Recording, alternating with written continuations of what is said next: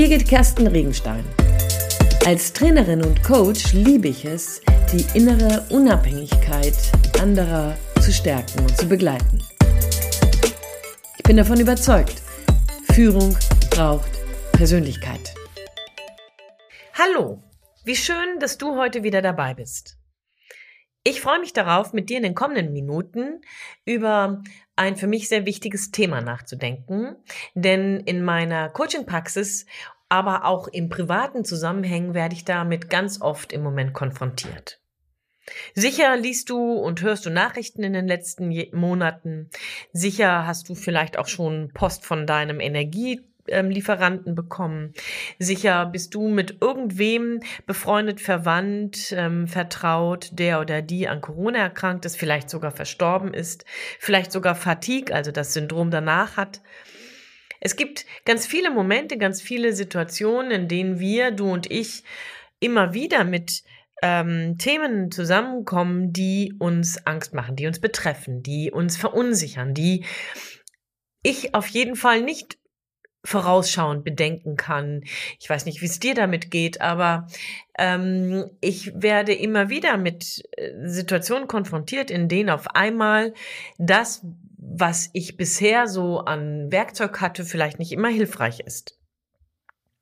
Spannend dabei, ist, dass neben dieser Angst vor den üblichen Themen, sag ich mal, ne, Energiekrise, Krieg, ähm, Krankheit in, und so weiter, dahinter gibt es andere große Gefühle, mit denen ich ebenfalls in, sowohl im Coaching als auch im Training interessanterweise immer wieder in Berührung komme.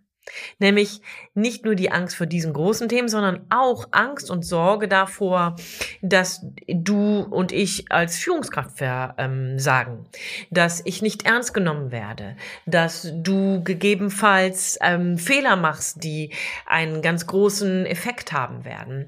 Ähm, Sorge davor, dass vielleicht dein Partner dich betrügt. Ähm, Angst davor oder Sorge davor, dass du auf die Straße gehst und gekündigt wirst.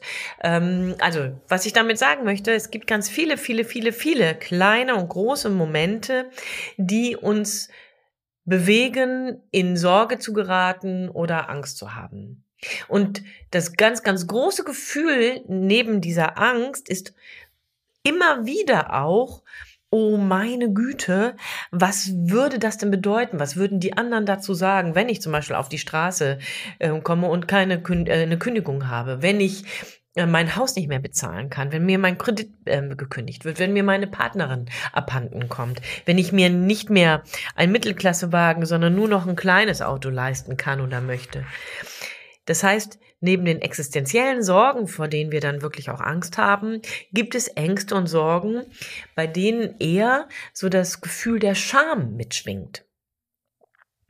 Das Gefühl der Scham, nämlich, was denken die anderen, wenn die das erfahren würden?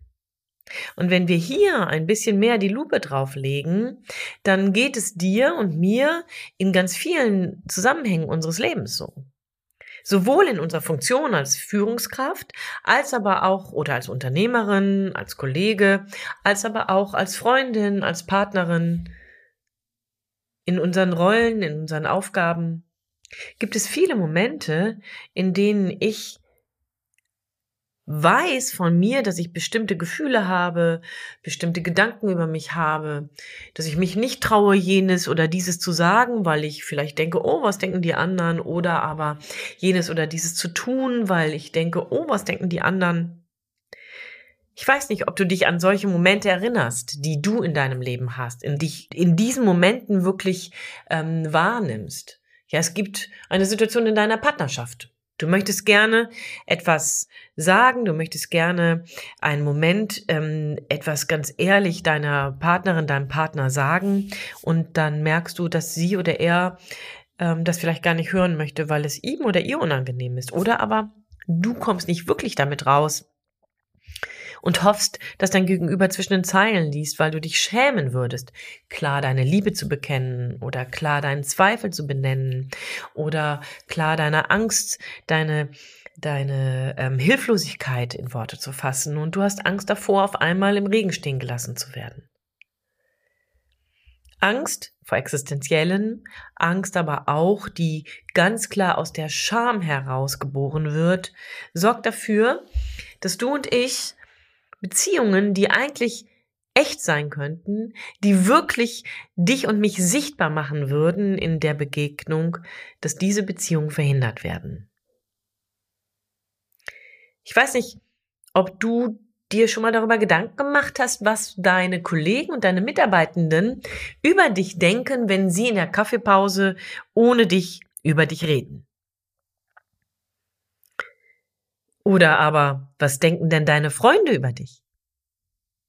Was sagt denn dein Partner über dich, wenn du nicht dabei bist? Was denken deine Kinder von dir?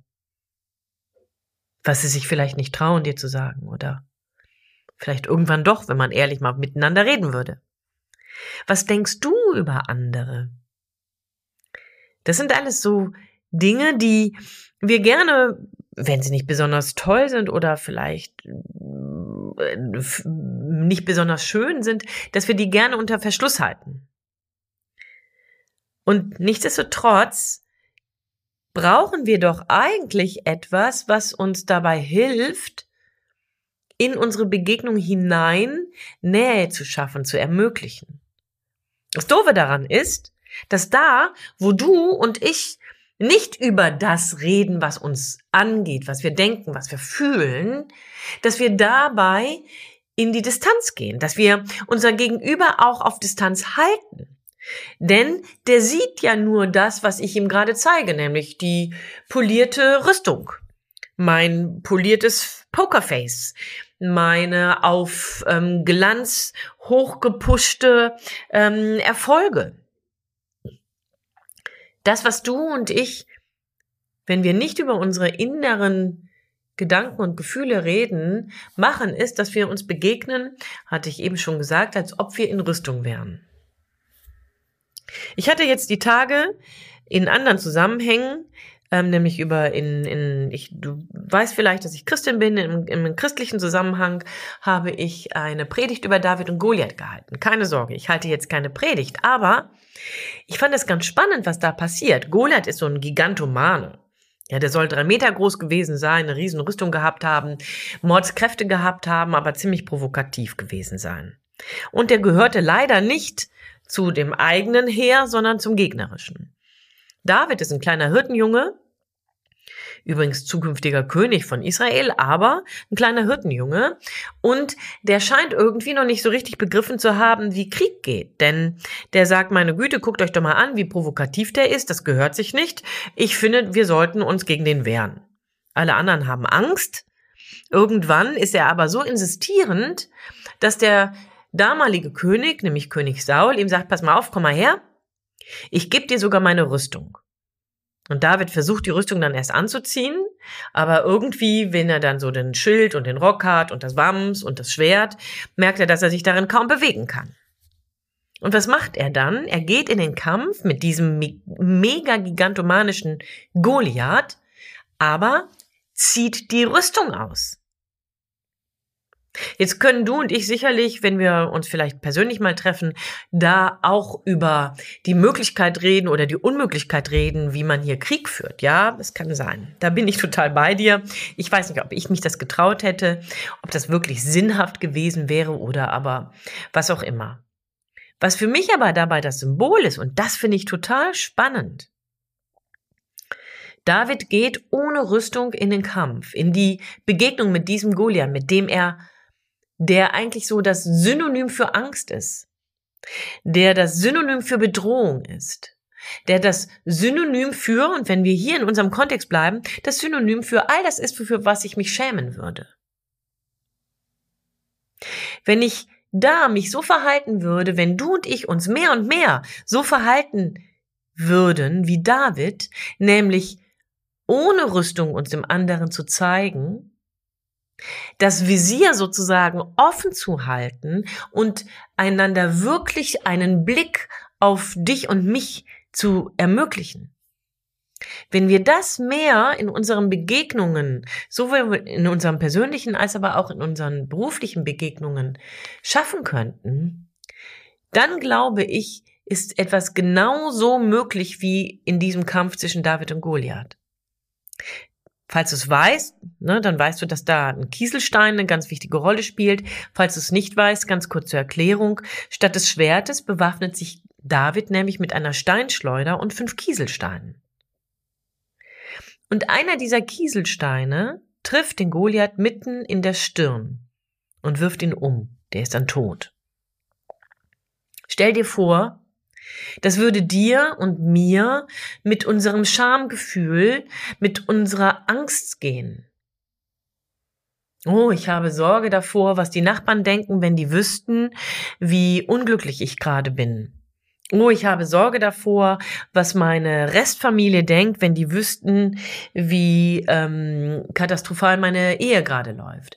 Oh, ich habe Sorge, ich schäme mich dafür, dass alle anderen so scheinbar erfolgreich sind, nur ich schon äh, das dritte Mal die Karriereleitern verpasst habe.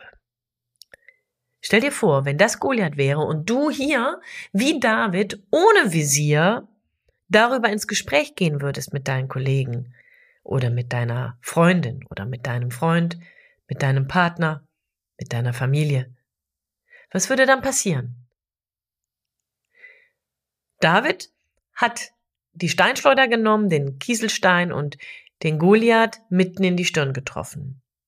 Vielleicht kickst du damit auch die Scham raus aus deinem Leben, aus dieser Begegnung, aus dieser Beziehung zu deinen Mitmenschen. Und vielleicht haust du sogar im bestverstandenen Sinne damit deinen Partner, deine Familie, deinen Kollegen um. Die sind beeindruckt, weil sie auf einmal merken, hey, du tickst ja genauso wie sie selber. Denn davon bin ich überzeugt. Wenn du und ich anfangen, ehrlicher über das zu reden, was uns bewegt, was uns verletzt hat, was uns traurig macht, was uns beschäftigt, was uns Angst macht, wenn wir beide, du und ich, darüber ernsthafter ins Gespräch kommen würden, dann würden wir mehrere Dinge miteinander auf einmal erleben. Wir würden erfahren, dass unser Gegenüber genau dasselbe kennt, ähnliche Gefühle hat, ähnliche Ängste hat und dass du und ich gar nicht alleine sind mit dem. Das zweite ist, wir würden darüber tatsächlich in eine ganz andere Qualität von Beziehungen kommen. Auf einmal werden wir sichtbar. Das, da gibt es einen Film, der heißt der ähm, Avatar. Und da wird die Begrüßung immer so sein, ich sehe dich. Und dieses Ich sehe dich, das wird dann möglich sein. Du und ich, wir sehen uns, wenn wir ohne Visier, ohne Rüstung miteinander ins Gespräch gehen einander zumuten, dass ich nicht immer alles weiß, was du vielleicht an Fragen hast, einander zumuten, dass du bestimmte Sorgen hast, über die du jetzt endlich mal mit mir reden könntest. Und wir würden erfahren, dass wir auf einmal eine andere Nähe, eine andere Qualität von Beziehung gestalten können. Ich glaube, das wird ganz reich machen. Und ich glaube auch, dass das im beruflichen Kontext geht. Ich glaube zudem, dass es im privaten Kontext geht.